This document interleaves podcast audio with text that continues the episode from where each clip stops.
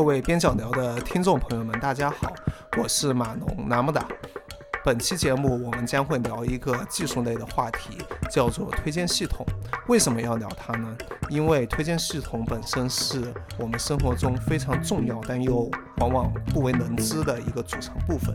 无论抖音给你推荐视频，小红书给你推荐文章。还是淘宝、京东给你推荐商品，它背后都是推荐系统在起着作用。嗯，所以说我们日常的三观的形成，我们平时购物的选项，实际上都是被推荐系统影响着。本期节目呢，我们请来了一位推荐系统的专家，也就之前上过我们节目的 Austin，来向我们深入介绍一下推荐系统。Austin 在一家电商担任推荐系统的工程师，他带领了大概一百多人的团队，打造了整个电商平台的推荐系统。Austin，请跟大家打个招呼。Hello 啊，我是网名叫 AUXTN Austin，然后目前是在一家不大不小的一个互联网公司，算是一个电商公司吧，然后做这个推荐系系统相关的东西，然后。个人也是对数据和推荐系统这块比较感兴趣，然后也非常荣幸受到他们的大佬的这个邀请，然后可以跟大家聊一聊这方面的事情。能不能请腾神来解释一下这个什么叫做推荐系统？然后为什么这些互联网公司啊都会有一套这样子的东西？那这套东西可能从过去到现在大概是一个怎样的一个嗯怎样一个演化的一个过程吧？OK，嗯。我我先简单说一下吧。我们如果能碰到各种各样的这种互联网的 APP 啊或者网站，只要它是能用一种列表形态或者类似一种列表的这种逻辑去展现的这种东西，它都可以用推荐系统去做一定的相关的优化，然后就能最终达到一个所谓的这个千人千面，让这个推荐系统让大家就能感觉到这个。系统像是了解大家的兴趣喜好或者说意图，然后能让大家会最方便快捷的去拿到自己想要的这个条目，或者说条目就相当于有商品呐、短视频呐，呃，甚至说好友啊、是电影啊、音乐这种都是可以的。对，哦，OK OK，对，那实际上你刚刚提到一个词“千人千面”，这个东西就是推荐系统它的一个主要的目的，对吧？就让每一个人他能够看到，呃，跟别人不一样的一个推荐的商品或者一个短视频的列表，对吧？对对对，就早期可能没有这种系统的时候呢，那可能每一个这种呃网站吧，比如说这种电商啊，或者说新闻站呢，它都是需要有个编辑，然后这个编辑可能会根据自己的喜好，然后去把这个新闻。他觉得有价值的，或者说能让大家去点击的，去做一个自己的喜好的排序。然后呢，可能来说，这个你跟这个偏好、跟这个编辑偏好比较一致，或者三观比较相投的，那你可能就能能在这里留下来。但是问题就是说，这个就每个人其实，特别是现在啊，这个每个人的这个偏好啊，这个人生经历啊，或者各方面的这种呃知识结构构成都不太一样，所以说。呃，就属于那种所谓的这个夏虫不可语冰吧，就是你不太可能去了解另外一个人他到底喜欢什么，就类似于比如说这个，对，就类似于比如说这个一个这种呃农民，然后他可能接触的都是些田野相关的东西，然后呢你在城市里长大的人呢，你可能就不能理解说他对这个乡村啊，或者是各方面的这种理解或者喜好，然后你们俩就很难去达成一种。一样的这种兴趣爱好，所以你能看到的或你喜欢看的，跟他喜欢看的肯定就不一样。或者最简单的就是你跟你父母想看的东西肯定不一样。哦，哎，有有意思啊！现在这些互联网公司，它实际上编辑的这种功能，它慢慢的被推荐系统给代替了。推荐系统实际上就是每一个能定制的编辑，对吧？对对对，其实这里也体现了一个系统设计的这个一个理念，或者说对于用户的一个一个呃挖掘吧。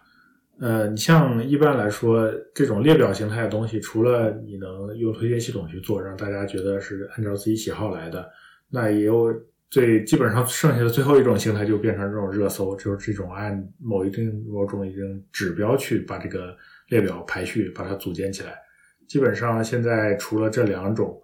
呃，还有一种比较也是历史上比较古老，就是通过搜索关键词，然后来去给你一个列表。然后当然，其实后面可以再讲讲，就是搜索关键词这种，其实也广泛的应用了很多推荐算法去做排序。然后所以说现在大家能看到列表，无外乎就这三种了。呃，前两种可能就是从推荐到这个搜索到这个各种热度排行榜，它都是一个从主观到客观的一个一个逐渐呃变化的这么一个形态。嗯，哦，有意思。我这就接着想了解一下，就是呃，你刚刚讲的，比如说一个农农民伯伯，或者说像我爸妈和我可能会嗯刷抖音的时候会看到完全不一样的东西，就这种功能怎么实现的？嗯，其实这这就免不了要说一下推荐系统的这个有点小历史的这种发展吧。我可能简要的去说几个历史的几个比较关键的节点吧。就是早期呢，推荐系统可能广泛应用，这个当年可能是在呃两千零几年或者九几年的时候刚开始。然后像这种像亚马逊啊或者易贝刚上线。可能国内可能也就到了两千零几年，豆瓣开始上线，嗯，因因为本身在这个跟豆瓣有些渊源嘛，然后可能后面就以豆瓣为例子吧，然后就就上线了一些推荐相关的算法。当时呢，可能用的比较多的，当然我不是是要去涵盖所有的这种算法，我可能说几个比较有代表性的。当时用的比较多的是一个叫协同过滤的算法。但说实话，协同过滤这个翻译或者说这个这个词儿，呃，这个词儿从英文角度呢，你很难去理解它到底是个什么样的东西。但通俗来讲呢，它就是一个呃，类似于说，呃，比如说我们以一个这种像豆瓣这种推荐一个电影的这种方式，呃，这种场景来说吧，比如说我给这个《肖申克的救赎》去点了个赞，然后呢。那可能通过一种一定的算法，我去发现，呃，同样给《肖申克救赎》点赞的这个人，然后那我可能根据这个关系呢，就可以说，这个人跟我我我跟这个人通过这个《肖申克救赎》就产生了一种关系。那如果我们继续去对另外的一些电影去点赞，如果我们俩点赞的这个重合越来越多呢，那相当于是我们俩的距离就可以认为是很近的一种距离。对，然后呢，这样就我们一般行内就叫做这叫 U to U，就 user to user 这种一种关系。然后呢，嗯，你反过来，你可以通过有一种 I to I 的关系，就是说，嗯，这个这个电影可能被你和我都点过赞，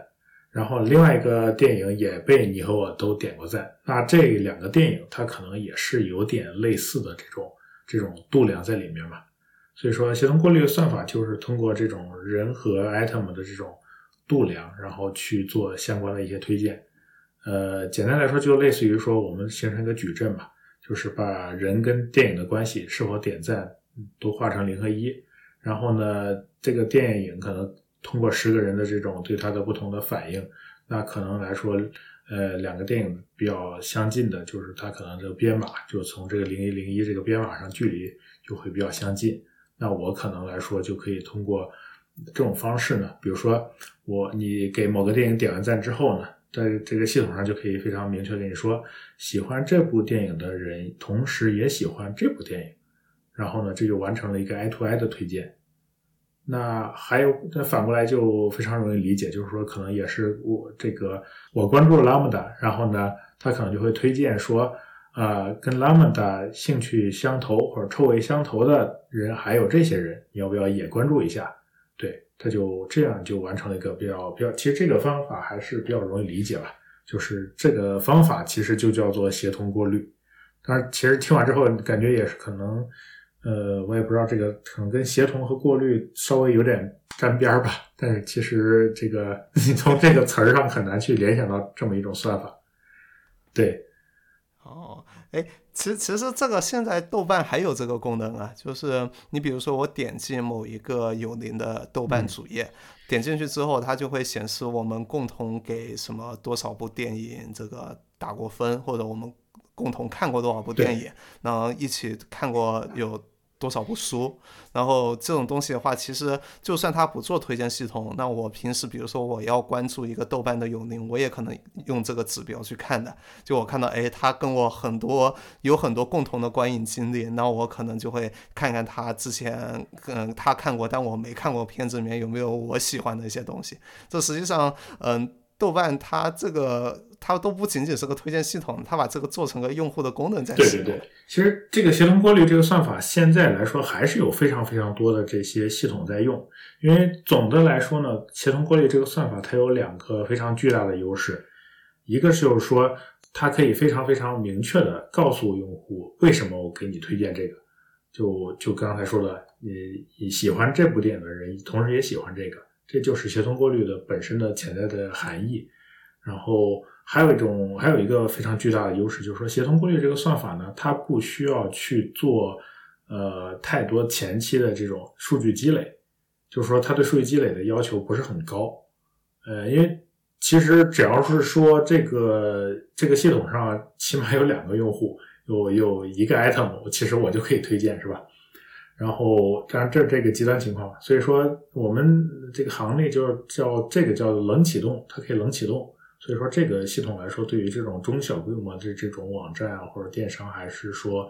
呃，有一定价值的。其实也是说，这个价值本身，它它这个理论也非常容易理解嘛。后面的很多这种推荐算法的这种演进呢，或者说对于这种推荐算法很多的柔和，也是会多多少少有协同过滤的影子。因为这个还是一个相当朴素的一个一个认知嘛。对。哦，OK OK。哎，那那你这个讲的都是你，呃，你当年跟豆瓣有渊源的那个时候，都可能是二十年前了吧？对，这个十多年前，这个这个现在变成什么样子了？呃，对，呃，应该也不到二十年，应该有十三年了吧？对，壮年，壮年程序员，壮年，然后对，青年什么壮年？青年程序员，青年程序员，对对，嗯。然后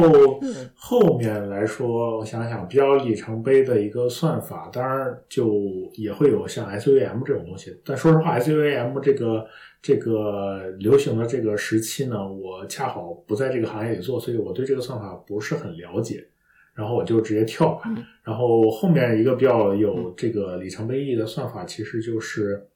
呃，我们应该认就是行内叫 LR。其实就是呃，linear regression，就是叫中文应该叫什么？叫叫叫嗯线性回归。线对线性回归，对对对对。然后线性回归这个算法，其实线性回归算法呢，它是基于一个非常简单的理论，就是说，嗯，任何函数都可以把它拆形拆成一个多项式嘛。啊，对对。然后所以说呢，在基于这个上头，就是做一个线性回归，就可以去做一些推荐系统。其实这个就有点像一个这个解呃 n 元一次方程，然后的一个过程，其实就是有一大堆的点，然后我通过一个算法去拟合一条线，然后把这些点进行一个分类，然后去去去去用一定的这种统计学的一些指标去评估这个线分的好不好，然后去不断的拟合，然后这就这就是这个。这个这个这个 L R 这个算法的一个核心要义吧。然后，其实这个 L R 算法在在这个呃深度学习算法之前，其实基本上是在这个呃业内统治了非常多的一个时间啊。当然来说，这个同时期的还有一些像一些树形的一些算法，树形算法更容易理解。呃，就是我写程序员呢，那可能我可以写一堆 if else 是吧？我可以写衣服，这个用户是男的，然后我就给他推荐一些战争片；如果这个用户是女的，我就给他推荐一些爱情片。但是肯定你人去写这种算法，很多边界条件可能或者说就就推测不到嘛。你也你可能这个这个用户有可能是女的，但是他就喜欢看战争片。呃，有可能这个本身这个用户他他根据他的岁数不同，也会有一样的这种不同的差异嘛。或者说甚至说。这个他根据他最近这个的一些这个浏览历史或什么，他的的偏好都会发生一些改变。然后呢，理论上讲呢，如果我雇佣足够多的人去写一堆 if else，去写这个分支，然后呢，肯定是能去进行一个穷举。然后呢，像树形的这种算法，就是通过这种一种理论呢，通过把它做成一个算法，去自动去组建这棵树，然后呢，去把这种东西就就相当于是给它推荐出来了。呃，因为其实来讲呢，你从这个男女它是个离散值，然后呢，年龄它是可能是个连续值，然后都把它做成一种呃分桶，然后你就能把它做做的最后就是能去给他推荐一定相关的东西。这个也是非常朴素的一个一个一个算法。哎，对这个这个不是很很和那个就是那种游戏里面的一种分支数，就是那种决策数很像的一个东西啊。就比如说这个，你选个什么三十到三十九岁，你应该这个就下一步，然后是男女，然后再下一步，然后他的收入什么再下一步，就一直一直这样子一个角色数下去，然后最后找到一个他这个可能这一部分能共性的一个领域，就是大概是个这样的东西，对吧？对对对，大概就是这么个东西。然后后面呢，就会有一些这种树形模型和这个 LR 的一些结合，就是做一堆混搭嘛。就可能是说我先拿 LR 去做一定的处理，然后输出一堆的这个 LR 之后的一些呃，因为因为可能你单纯用 LR，可能就是给这个人跟这个电影相关的关系去经过这个多项式去进行一个打分嘛，是吧？然后我再结合一些数型东西呢，可能是我去让它输出多个打分儿，然后呢把这个多个打分儿再怼到数里面，然后再让这个数进行一个分类，就会产生一大堆这种比较杂交的这种算法。呃，这种算法呢，其实也是在这个在一定的这种历史机缘下，其实来说也是用了非常非常多的一个时间。但是其实一嗯，简单来说，这这种算法还是来说比较去需要人，特别是我我们可能业内叫这个数据科学家，呃，或者说算法科学家，他去去做各种各样的调优嘛。你比如说最基本的，他可能呃，如果你你有一些基本的一些认知，你可以把它灌输到算法里。比如说，你觉得这个年龄分桶，你可以去人为去干预一下。比如说，你觉得这个呃十八岁是一个坎儿，或者说大概大学毕业的时候那是个坎儿，你可以人工去干预一下，然后去做这些相关的一些变换。或者说呢，呃，加上比如说你做一些这种相关的像电商的推荐，呃，那里边这个用户呢，他本身的这个在你这个网站上累积的消费额做一定的这种处理，那可能来说会更加有效。你比如说，我在这个网站上，我累计花了一万块钱，和这个另外一个用户花了一万零一百块钱，其实来说大差不差嘛，是吧？嗯呃，然后呢，我可能就会针对这个事儿呢，我可以做分桶，也可以做个 log，去把它做成一定的变换，然后呢，让对相当是把这个模型，你明确的知道这个模型可能很难去 get 到的一些点，或者说这种数据的这个量级跟这个模型的这个输入，可能别的这种特征，这个量级很不在一个量级上的这种东西都处理处理，然后它就能去让这个效果更好了。这个传统记忆我们叫特征工程。我觉得这里可以，我大概可能以以我作为一个小白，我来理解一下，看是不是这个样子哈。就是刚刚腾神师长讲了好几种东西啊，一个 LR，一个一个是那个塑形的那个算法，然后这两个东西的话，实际上会呃有的时候会结合起来一起用嘛。然后结合起来用，因为 LR 这个东西它是很适合让你选一些特征出来吧，就是可以把这些用户的数据把它进行一个归类和那个就是筛选，然后这样子的话，你就会出现呃好多好多就是不同的这个用户的类别，然后有了这些类别之后，你就可以去再用一些这种塑形的一些数学这种算法，把它生成一个一个的这种决策数样的东西，然后比如说像刚才腾腾讲的，他到十八岁，然后什么到什么消费一万块钱。然后这样一路下去，然后我就可以形成一个这样子的数，然后再接下来就是有那种数据工程师会去帮我去优化这些数据，然后去把这一些嗯这些决策树把它做的更加的合理，这样子的话，让它的这个推荐效果就是更好，对吧？如果呃我这样小白这样理解是对的吗？对，完全正确。基本上，呃，理解到这个程度，你就可以做一个算法团队的一个产品去去出山了。那这是还是说在那个年代了，就是可能后面也有更更多的一个发展。这个那个年代是哪个年代？这个年代大概分界点就在于，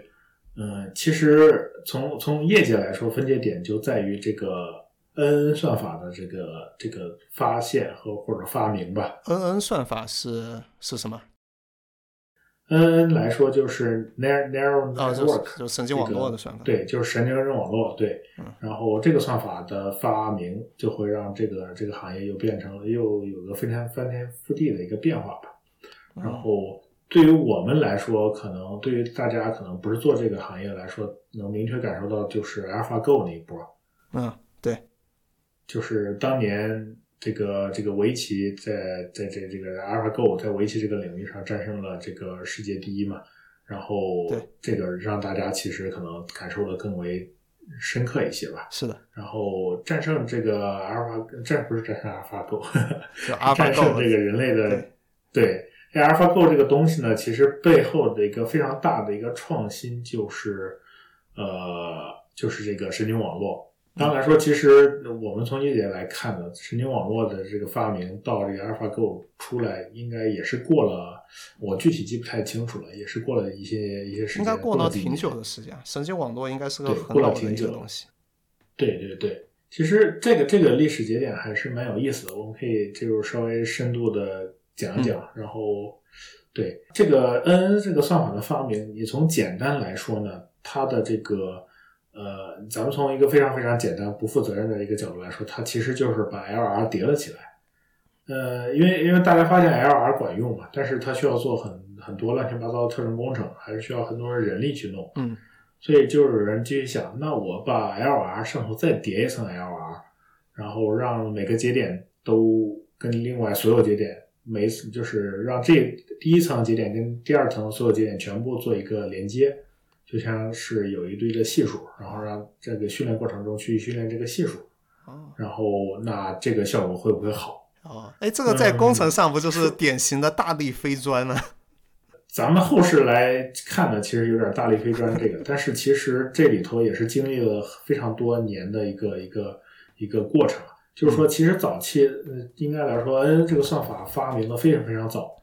呃，当时 N 这个算法就直译就是神经网络嘛。嗯。然后，其实早期在这个杰夫·亨顿真正的把这个 DN 这个算法应用到这个呃这种图像识别这个事儿之前，嗯其实来说已经有了这个算法。后来呢，为了这个，因为后来他在里头做了一个非非常关键几个革新，然后后来所以说，为了区分之前的这个神经网络算法，所以说就叫做深度神经网络，就就就把它相当于是给它做了一个一个切割吧。嗯，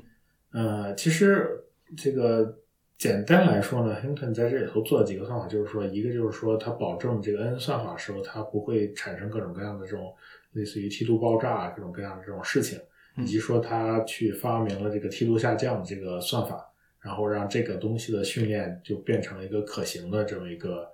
呃一个一个一个一个东西，然后他从理论和这个工程上分别把这个事儿搞通了，所以说后来就产生了大放异彩的这一些，呃，直到现在咱们此时此刻这个 ChatGPT 这些东西的出来，都是由于它的这个研究奠定了这个东西一个基础吧。嗯对，这个还是非常非常厉害的，因为呃，早期也是把 GPU 应用在这个训练模型上，也是它在这里头也是贡献了非常大的一个一个一个一个事情吧。然后对，其实因为早期的 N 这个算法呢，主要还是说在这个图像识别上去大放异彩，然后直接把之前的这个最好的这个算法直接就就就提升了，在这个基础上提升多个十多个点的一个精确度吧，然后就把这个东西给颠覆了。但后面发展发展，大家就会想，我能不能把这个算法呢，图像识别能干，能不能把这个事儿用作推荐系统？所以说，就有很多人去做了相当多的这个尝试。对，然后后面就是另外一个时代了。我这这有这我我我说的就是一五年，如果按照一五年 AlphaGo 的那个时间点来的话，这个具体时间我有点忘了，还是一五还是一六年？然后如果按照那个时间点来的话，是不是刚好那个时间点也是抖音出来的时间点？哦，哎，一五年就有抖音了吗？哎呀，这个感觉岁数大了，对这个时间的感受不是很明显。抖音应该是一五年，因为我当时我实验室有一个那个有有一个同学，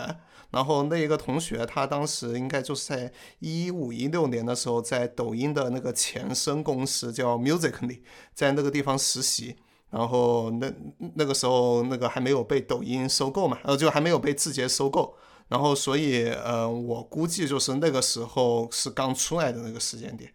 哦，一六年，AlphaGo 是一六年。哦，那还真是，基本上就是在那个时间点，因为其实在这个事儿出来之前，这个推荐算法这个事儿就已经是一个可行的，就是当时这个国内就很多网站呀，包括国外的很多网站都已经把这个事儿就应用在这个系统上，也达到了非常不错的一个效果。然后，对，所以其实应该是有一定的关联吧，因为，呃。对，其实这里头还有个八卦，这个其实大家可以茶余饭后，就是其实据这个街头巷尾的这个呃这个一些传言吧，当年这个抖音去做这个推荐算法的时候呢，其实国内很少有这个推荐算法相关的从业或者说这方面专家，其实。张一鸣当时邀请了很多相关的这个领域的专家，邀请过百度的一些大牛，也邀请过其实当时在豆瓣做这个推荐算法的一些呃这个大牛去去他公司。但是呢，当时就是比较那个 比较唏嘘的就是，大部分人其实看不上张一鸣这个人，然后也看不上这个小破公司，所以都没去。后来也就肠子都悔青了。哎，其实说实话，就是现在那个抖音和那个 TikTok 它的那一个推荐的那个系统，还是我当时大学那个 实验室的那个同学，他到现在都还在做抖音的哇，那那那岂不是而且是最中间的那个的？那那我具体我就不知道，我也没问他。反正他应该是从一五一六年从 Music 那那个时候他就在做那一块的推荐系统，然后然后后来被抖音呃被字节收购之后，他就留在了抖音和 TikTok 一直做，然后做到现在应该也是那边的一个中坚力量吧，就推荐系统的。对，之前我本来想找他来聊一期推荐系统，但但他没答应，感觉可能这个对 TikTok 来讲太敏感了这个事情。对，可能是对你可能。对 TikTok 来讲，这个你可能出来说这个东西，还是需要各种各样的这种申请吧。哎，对对对，是是这样的。对啊，对。哎，那那其实，哎，我们把话题转回来一点，就是，嗯，我我个人觉得抖音它一个。成功其实很大程度上是跟它的这个推荐系统的这个效率和它这些反正对于商家这一块的投放的效率是有关系的吧。然后呃这一块的话，就是腾讯能不能具体展开讲一讲？因为这一块其实还是挺偏商业的，但是呃我其实接受的就不是很多了，我还挺好奇的。嗯嗯，其实是这样，就是对于一个这种。比较商业的网站来说，特别无论是说百度啊，还是说抖音，还是说一个电商网站，这个推荐算法它被证明有效之后呢，大家其实就是把它应用在了几个比较大的这个这个系统上。我们我们一般来说管这几个系统统称为推广搜或者搜广推，就是搜索广告和推荐。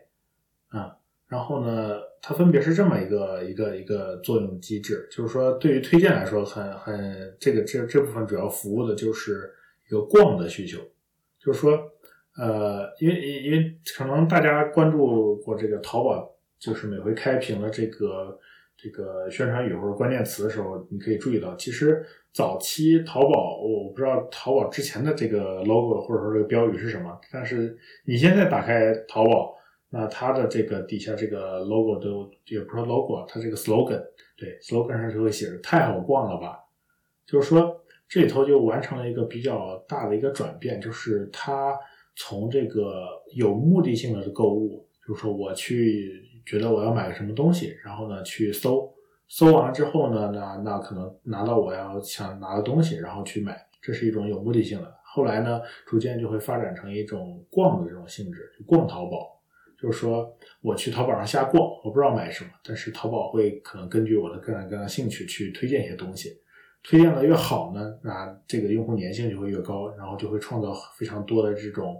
计划外的消费，然后呢就能拉动这个整体增长。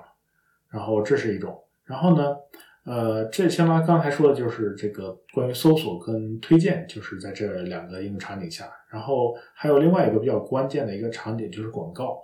就是广告来说，这个非常容易理解，从这个可能大家都不太喜欢的这个呃臭名昭著的这个这个某搜索引擎的广告这个开始，这是一种广告，然后什么竞价排名啊这些都都都有。然后呢，其实电商网站里头也会有广告。就是我作为一个商家，可能来说，我觉得我要推广一下我的某个产品，或者推广一下我的店铺，这是也需要给这个电商网站去交一定的保护费。然后呢，然后你交完保护费之后呢，我可能就会把你的这个商品放在这种推荐，就是逛的这个某些关键的好的位置上，或者放到一些推这个搜索的一些比较好的位置上。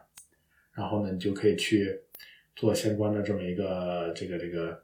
这个这个系统。然后呢，这个上的提升，相当于直接就能提升这个电商网站的广告的一个收入，这个也是非常大的应用场景。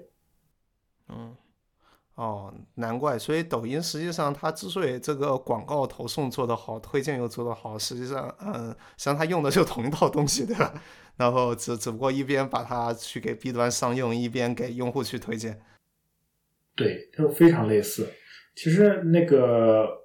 之前我们也会发现，就是这个应该是国内的这个广告法，其实有相关的一个规定啊，就是呃，你基于这个这广告商品，你必须要在一些关键位置做一定的一个标注，然后来告诉用户这是一个广告商品，不然的话这是一个违规的嘛。然后当然来说，可能这个你你去，比如说你去打开某东啊，或者说这些网站，你都会发现其实。哎，你有时候发现，哎，我好像发现不了这个关键的这个这个这个这个这这商品，它是是广告，到底还是是广告呢，还是说是这个正常的这么一个一个一个商品的一个推荐？其实这个，对你了解这个某东的这个这个系统呢，你就知道，其实呃，你你你眼尖的。同学可能也看不太出来啊，就是某东的这个广告，这个搜索结果里头可能会在一个呃特别奇葩的位置上用了一个像素去做了一个标注。当然，它它其实来说，它可能不一定是为了我这个这个合规啊，它当然来说可能也有自己这个做这个数据这个相关的收集，就类似于像用户的这种点击啊或者购买这个东西的一个一个反馈嘛。但是你收集这个过程中，肯定要知道我这个东西的来源嘛？是广告推的，还是说是推荐推的，还是说是搜索结果推的呀？这些它它在这里头都会做的非常细致的一些数据标注。那这块其实就有个更进一步的问题可以展开问一下，就是因为我发现，就比如说很多的电商的这种推荐平台，你买了一个东西之后，它会疯狂的给你推相关的这些东西，然后经常还会推重。这种东西的话，是这个推荐系统没做好呢，还是什么情况呢？嗯，其实我觉得这这个事情呢，只要是推荐的东西不不符合你的这个这个这个偏好，或者说没让没有激发出你的购物欲望，它都可以归结为不好。然后这就是一种 bad bad case，对。然后呢，嗯，然后我们细说这你说的这个 case 呢，其实来说，因为大多数呢，这个推荐的过程中，其实都是基于你的一个历史行为去做一个推荐，嗯。你像比较简单的一个历史行为，就像我们比如说一些比较简单算法，就像我刚开始提到这个协同过滤，它肯定就容易会出现这种情况。就是说，因为我明确的买了这个商品，这是个非常强的一个我喜欢这个商品的一个信号嘛，所以说它就会推荐离这个商品距离近的其他商品，然后这这就很容易去推一些很重复的。当然，其实现在很多电商呢，一些做比较深的一些电商都会。发现这个问题，所以说他都会去做相关的一些进一步的一些算法的一些提升和挖掘。他可能会做到，比如说发现你买了这个呃这个这个这个婴儿床，那可能就给你推婴儿车，对，或者说你再给你推奶粉、奶嘴之类的东西，这些都是可以在算法中做一定的这种调优，或者说用一些更加复杂算法去实现相关的一些这个这个这个意图吧。对，OK。哦，那我懂了。哎，然然后如果是这样子的话，其实我我觉得，如果我是一个商家，呃，我可能会做的事情就是我会去反推你的一些，就你刚才讲的这些调优的或者这些规则的这些东西，然后让我的这一个产品能够尽量的曝光我出来。这个实际上是对于商家和这个做推荐系统的这种斗争，是不是一直存在呀？嗯，对，其实这里头就是从从当年搜索这个年代，这个东西就是有一个斗争啊，就是可能。当时这个有一个关关键一有这么一个专业术语叫 SEO 嘛，就是搜索引擎优化。对，然后从这个年代到现在推荐系统兴起的这个时候呢，都会有各种各样的这种这种所谓的这种 magic 或者说一些 trick 去提升自己的这个排名，让自己更容易被这个展现出来，有各种各样的。但是其实说实话，到了这个推荐系统，特别是模型做的非常非常复杂的这么一个年代呢。呃，这些里头的方法论基本上已经基本上都是处于一种玄学的一种状态了，所以说大多数都没有什么用，已经是个黑盒了，连做规则的人都不知道这个规则是什么，只知道它有用，但是不知道规则是什么。所以说这个相关的这个东西就没法往下弄了。其实，对，说到这里头，你刚说到这个问题，就是说做规则的人他也不知道这个规则到底是怎么回事了。因为还因为这个推荐算法其实还有个孪生兄弟啊，就是他他是应该嗯，我不知道这个应该具体怎么说呢？应该是算风控这个领域吧，它也是一个相关的这么一个领域。风控领域也有点类似，就是类似于比如说从信用卡刷卡到这个呃抓这种薅羊毛的这这些这种违规行为，比如说这个商家发优惠券，你可能注册一堆的这种。小号去薅羊毛，或者是甚至商家自己去注册小号去薅羊毛，然后或者说他这个什么信用卡这个刷卡是给不给你过之类这种东西啊，他现在也广泛应用到这种机器学习算法。但其实我们做这个东西的这个这个人都大概清楚，其实这里头核心的算法和原理它都是类似的，就是说无外乎就是把人跟这个东西去做一个匹配，然后打个分儿。然后这个分儿具体意味着什么，就看你当时算法优化的这个目标是什么。然后我刚才说到为什么提到这一点呢？就是，呃，到了这个深度学习的时候，大家就会越发发现，我几乎无法理解这个算法的这个细节了。就是具体为什么给你推这个东西呢？我可能只能模糊的可能觉得可能是因为这个，但是我不可能百分百确定是他为什么给你推这个。这时候呢，就发生了这两个行业的一个分歧了。就是推荐这个东西呢，肯定是说我管它有没有道理，只要是 work 就行，是吧？只要我把这个我平均用户的购买这个购买的下单数啊，或者说平这个这个点点击通过率啊，或者说这个呃成单率提升上去就完了。但是对风控来说呢，可能在各种各样的这种国家或这种金融法规里头，它是要求有一个可解释性，所以说这时候就不太能去用这种深度学习算法去做了，它可能还停留在当时说的这个。这个 LR 或者说这个树形模型这个阶段。也就是说，我申一个信用卡，然后我申这信用卡只给我批了一个大概什么，比如说啊一千美元的额度，然后我可能就会去找客服，要你给我解释为什么我只能拿到一千美元，是吧？然后如果你用深度学习的话，这个客服自己也不知道为什么你能拿一千美元，对吧？所以说你就只能再退回到那种可能比较老旧一点，但是可解释性更强一点的那种模型上面去，把那些哎给你打一千美元那些条件全部都列出来给你看。然后是是就就所以这个就有可解释性，对吧？对对对，所以所以这里头就就就发生了一个非常大的一个分歧，就是这种这种实际上当然是推荐这种东西不需要给大家一个理由，但是如果是这种容易产生纠纷的这种事情呢，你还是需要给大家一个理由的。那你怎么看最近 Chat GPT？它本质上也是一个类似的一种，就是嗯，类似的黑盒的一个存在，是吧？你输入一个东西，你也不知道它到底会返回什么奇怪的东西给你，对吧？然后，嗯，你你觉得这种 ChatGPT 这种东西会像当年那个 AlphaGo 一样，对于整个这个行业产生一个新的一个影响吗？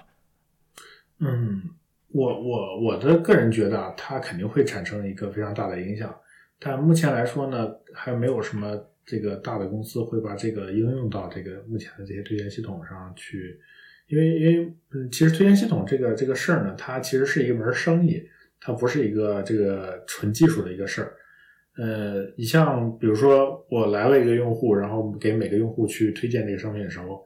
你就就像你刚才刚才我们提到这么一个场景，我有人买了这个呃这个婴儿床，然后我就给他推荐个婴儿车。然后这这可能还比较容易理解，或者说，呃，之前不是说有一个有这么一个一个开超市的这么一个有这么一个，我我也说不清楚，它是一个笑话还是说是一个真实发生的事，呃，但可以参考一下，就是说说是这个在超市的婴儿纸尿裤这个地方呢，会旁边就是卖啤酒，说是这样的，爸爸们去买纸尿裤的时候就可以顺手拿这么一个啤酒，然后呢，他就能去。呃，提升这个这个啤酒的这个消费量，呃，这里头呢，其实相当于是这里头有一个关键的这么一个 know how，就是说你得非常熟悉或者是了解人类社会，你才能去有这么一个推荐的这么一个动机，或者说才能有这么一个推荐的这么一个结果。这个在推荐系统上来讲呢，以现在这个推荐系统卷的这个方向来讲，它很难去产生有这种 know how 的这种认知。就类似于这种认知呢，我觉得可能后面会通过 ChatGPT 之类的可能去补全，但是目前来说就不太可能应用到线上，因为目前来看，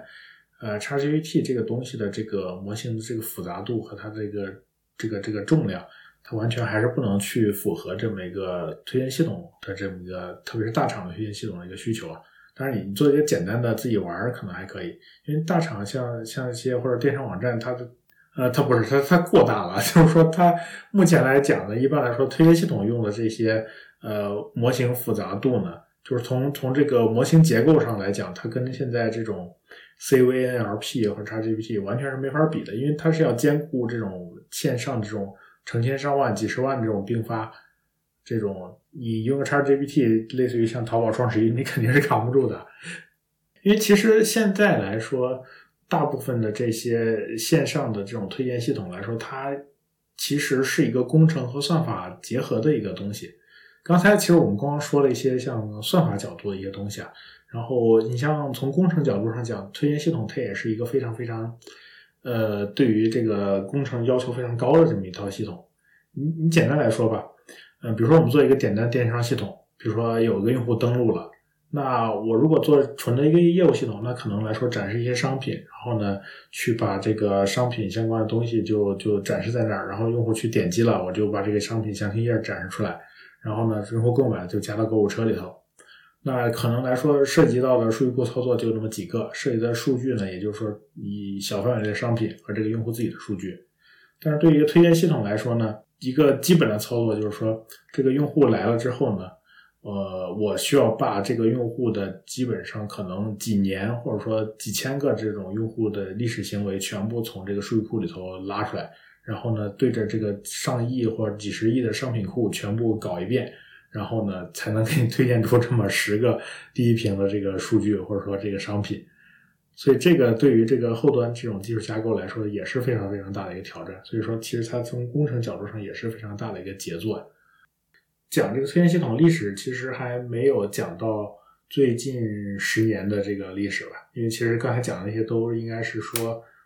最之前可能呃最近七八年的历史都还没讲到。然后我要不先补充一下这方面的这个东西。刚才其实我们说推荐系统历史呢，就是说到把这种深度神经网络用应用在推荐系统上。然后这里头有一个比较里程碑式的这么一个论文。是 YouTube 他们发布的一个论文，就是讲他们是如何把这个深度学习算法，然后应用在线上推荐系统里头。然后由于这个论文的这个影响还比较大，所以说当时这个模型就称作叫 YouTube DNN。然后这个模型也是相当于是这个在把这个深度学习算法应用到线上的这个应用在这种商业系统上的一个一个开山之作吧。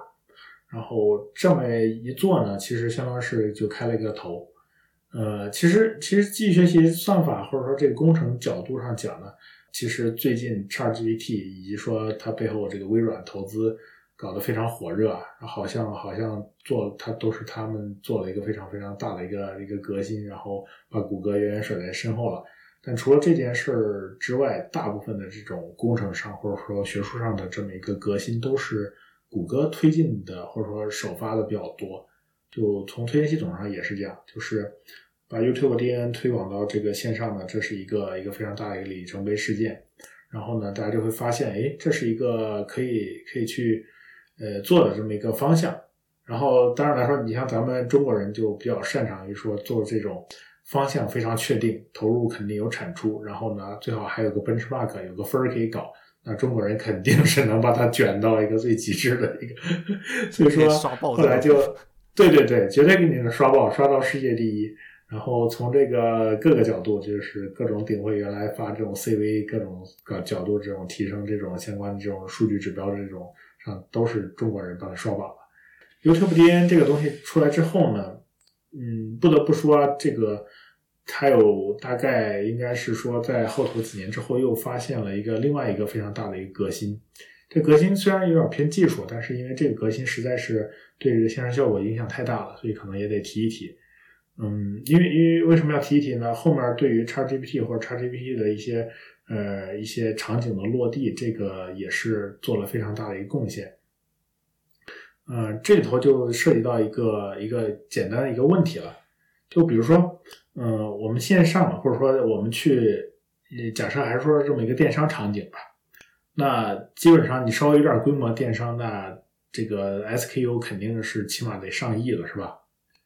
呃，其实我去给你推荐或者说去去做相关的这一些呃这种广告或者各种样的各种各样的排序，其实有个非常关键的一个点就在于我怎么能。量化这些商品或者说这些推要推荐的这些 item 之间的一个相似度这个问题，这是一个非常非常古老的一个话题。就是呃，从这个早期可能大家讲这个知识图谱或者相关的这些东西都会都会提到这相关的这这种问题啊。就是可能早期大家都是通过一些手工去构建或者去在商品打标签的方式，或者说基于刚才说的一些协同过滤。去来去做这个商品之间这个相似度的这么一个表示，但这个方式呢实在是太低效了，以及说这里头又又涉及到非常多可能人工的这个方式去做这个。嗯，后来呢，呃，也是谷歌，谷歌的一个研一个工程师，他其实来说也不算是他的一个革新，就是说之前就就是有一篇非常古老的论文，在推荐系统可能这种东西发展的。非常广阔之前呢，这个论文就已经发布了。后来呢，他从这个固执堆里头把这个论文又掏了出来，然后发明了一种算法，就是我们后后面都统称为叫 embedding。这个事儿呢，关键就在于我用什么样的办法去把这个相似度给它量化出来呢？想想这个事儿有点感觉有点天方夜谭。就是呃，我们先插出去说另外一个事儿，就是。直到这个 D N 这个东西发展出来之后呢，在里头做了非常多的一种工程上的各种各样的革新，以及说把它应用到这种图片识别啊，甚至说翻译各种各样的领域，去做了各种各样的变体出来。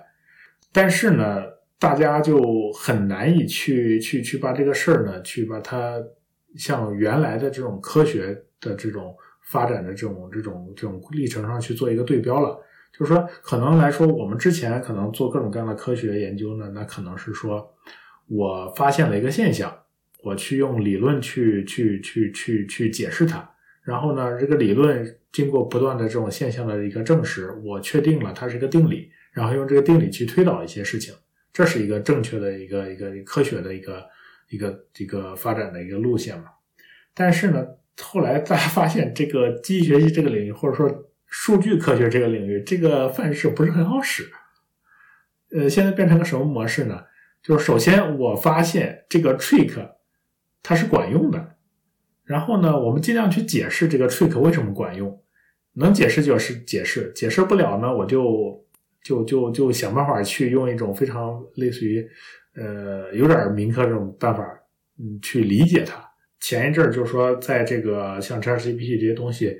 出来之前，其实这个最为这个热的领域还是 CV 这个领域，CV 就是图像相关的领域啊，就是说我从图像里头去识别这个人，或者说去去去去做图像的分类，这是一个非常大的一个领域。然后呢，呃，在这个领域呢，其实当年有一个非常非常大的一个一个革新，呃，这个革新好像我记得可能记不记得不是很准确了，也是跟这个 Jeff Hinton 相关。他在里头发明一种算法，叫做 drop out。drop out 这个这个东西，英文应该怎么说呢？就类似于说丢掉、丢弃。然后他发现呢，我去用这个机器学习模型去这去训练一个机器学习模型去识别图像的过程中呢，我随机的加入一个一个随机数，比如说百分之十的这个随机数，呃，就是就就基于这个随机数，我搞一个概率，我可能比如说百分之十的概率，让某一个神经网络上的节点把它的训练出来这个梯度清零，然后会发现这么做的话，会让最后的这个模型表现会比这个不不随机清零的这个东西要好。对，大家可以琢磨琢磨，为什么 为什么要好呢？就学术界有各种各样的解释啊，就去解释，从各种各样角度去解释我加 dropout 为什么效果会变好。但是其实呃，我自己的一个民科的这个角度去理解呢，我觉得这个有点像是这个，我只能说像是。呃，而且呢，这里头非常搞搞笑的就是说，你即使拍着胸脯去跟做这个领域非常专业的这个专家去讲你的这个。理解他也没有办法反驳你，因为现在学术界依然没有定论，这个为什么能能能起作用？呃，就是说，我的我的一个感觉呢，这里头这个东西就有点像人的遗忘的这个这种机制，就是说你可能看了很多东西，你要是什么都忘不掉，你就会发现你可能会过拟合，就是说你可能会对这个事儿的本质。可能没有了解到，反而学了很多边边角角这种奇怪的条件，这会导致你去真正把你这个这个模型去用作实际的图像识别时候表现不好。而且，而加入这个随机的这个 dropout，它就有点像模拟一个人的这个这个遗忘和这个这种这种这种感觉，这有点像这个什么什么各种佛说什么这个什么。你读了很多书，你把它全部忘掉，然后你就能理解这个禅意，是吧？所以，所以这个机器学习这个角度，这这种相关例子非常非常多。最后后来大家就基本上就就就有点说这个就讲嘛，我们数据科学是一个实验科学，所以说我们不一定要留这个 非常明确这个理论去把它解释出来。所以这条路就一直走走走走走到非常黑的一个。一个一个一个就走到今天出现 Chat GPT 这一种大力飞砖出奇迹的东西是吧？对，但是说 Chat GPT 之前呢，我们再往回溯一下，我们刚才为什么说到这个地方呢？我是讲我们如何去发明一种算法去表达两个物体之间的相似度，是吧？然后呢，就有一个神神叨叨的一个研究人员，他发现了一个非常好玩的事儿，嗯，就是说，你既然我们训了一个深度学习模型。呃，我这深度学习模型其实我大家已经发现，它好像干什么都行，是吧？那既然干什么都行，我能不能让这个深度学习模型去预测一个用户行为序列？这个用户行为序列就类似于什么呢？就是说某一个用户他点过什么，购买过什么，或者说这个加入购物车过什么东西，把这个东西通过一个时间的一个顺序把它排起来。然后呢，我训练一个模型，就是说，输入这个用户之前的最近的十个他的一个行为，然后去预测下一个行为的这个这个这个是什么，就类似于我去把用户点击的十个 item 灌入这个模型里头，然后作为输入，然后去训练它，让它预测我这个第十一个要点击的这个商品是什么。我我按道理是说，我喂足够多数据，它应该是能比瞎猜要强，是吧？对对对，你反正你现在你就当反正你不要去理解这个 DNA 发生了什么，你就觉得它是一个玄学，但这个玄学它就是管用。然后呢，就有人想，那我就这么训，然后呢，如果我现在不输出这个第第十第十一个 item 是什么？我把这第十一个 item 这个神经网络可以分多层嘛？我把这个这这个最后输出这个层的上一层给它定义成了一个十六个输出的这么一个一个一个一个 float 的矩阵。我把最后那一层扔掉，我就拿这个十六个 float 这个矩阵，拿这个这个的这个输入，然后呢，不拿这个的输出作为一个输出，然后呢，把刚才喂进这个。神经网络的十个输入里头的九个全部关掉，然后只输入一个，然后把相当于是把这个是这个这个这个训练出来这个半拉模型呢，给它掐头去尾，然后呢就会让这个模型输出的这个十个小数最后就能作为这个商品的这个 embedding。然后呢，你把所有商品的一怼到这个模型里头，呃，训完一遍，然后把这个这个这个模型给它掐头去尾，然后最后让这个模型去，你相当于去做这个预测，然后把这个输出的这十六个小数作为这个 embedding，它就能神奇的表达出这些商品之间的相似度。哦。然后他也没有办法解释为什么，就是我我把这十六个负点数和最开始的这个十个中的一个做做它的这个这个这个这个特征嘛，这个能够去表示这个相似度，他也搞不懂是为什么，是吧？对，那那同样，其实我们也有种非常明确的解释啊，就是说，呃，你假设呢，就是说这个这这这种这种模型呢，它本身其实。呃，再再去预测或者说去去去做图像识别时候呢，它有点像是怎么说呢？像是一堆棱镜，或者说像是人眯着眼看东西的这种这种结果一样。嗯，就是说，呃，这个机学界最常用的这个数据集，就是一个从一个大概十六乘十六的一个点阵上去识别里头的这个数字。那其实。我相当于是人脑这个看到这个图片，然后浮现出这个图片表写了这个阿拉伯数字二，这个过程中其实就有点像是透过了一种棱镜，然后这个二这个东西透过了你的眼睛，然后在你的脑子里传过了非常多的神经，你的神经网络里头对这个二有一个模糊的印象，是吧？嗯，最后这个印象经过处理，然后你确定这个印象应该是二，所以你得出这是二。他这个就有点像是什么呢？把你对这个事儿的印象给抽了出来。哦，OK OK，感觉还挺神奇的。他这个想法，他是怎么想到的？我不知道他怎么想到的，反正这个事儿就是 work。好，那我们最后再聊最后一个问题吧。我觉得也挺有意思的，就是嗯，刚刚才腾生其实讲到了很多，就是那个。写规则方面的东西是吧？就比如说什么一个，如果他是个男性的话，应该给他推荐什么；一个女性的话，应该再给他推荐什么。然后大家都共同喜欢一些片子的话，就给这一个能推荐可能。嗯，那一个跟他共共同喜好比较多的那个人的一些片子，就是呃，这这一类的做法，你觉得会不会导致整个网络上的人会越来越形成一个个的小圈子啊？就比如说，呃，这个我可能就始终在看，就是我只愿意看的那些东西，然后我导致是我觉得整个世界上所有的人都都和我想法是一样的，因为我接触不到别人的那些声音，会不会形成一种这种类似信息茧房或者这种小圈子这种行为？就系嗯，推荐系统这个东西，嗯，其实这个这个已经是比较确定，真的，它的确会让大家的这个思路或者说大家的这个视野非常非常的这个狭隘，以及说进而形成很多这种世界的问题，包括大家互相难以去理解一个可能跟你兴趣偏好完全不一样的人，呃，甚至呢，这里头可能还有一个比较更为可怕的一个一个。一个一个情况，就我可能举一个例子，就是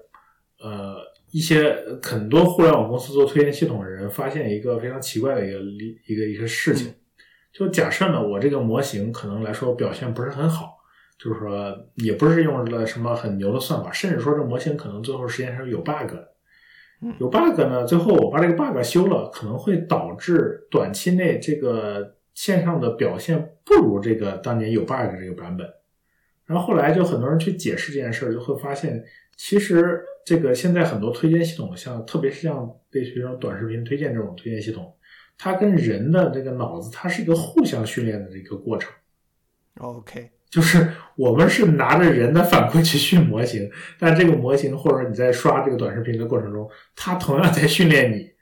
哦。所以说呢，有时候我们修完这个 bug，发现它好像不符合用户预期，用户觉得不舒服了。就是用户已经被之前有 bug 的那种推荐推到一堆的东西，已经看习惯了。对，然后你这么一弄，反而反而效果又又又发生非常多奇怪的一个一个变化，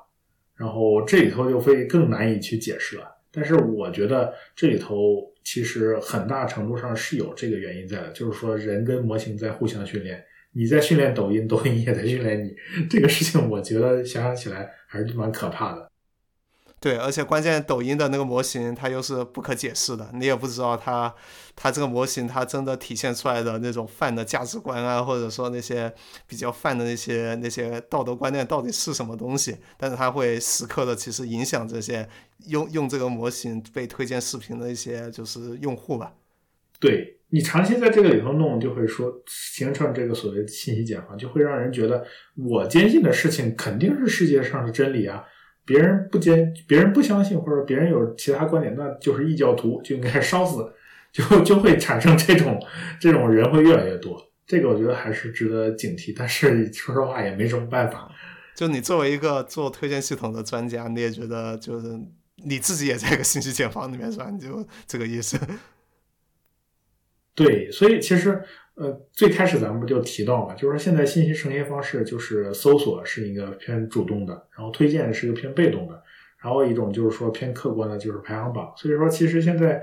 呃，我都有点倾向于去用一些没有推荐算法这种新闻客户端啊，或者说这种 列表啊去看一些新闻，就是有一点的这种刻意的去相当于去避免这种东西会造成自己这个这个更为偏执吧。嗯，哦。哎，挺有意思的。那我们今天就这个这个大概聊这么多的。我觉得这个 腾神这次分享的量实在太大了，而且感觉里面很多东西都非常的。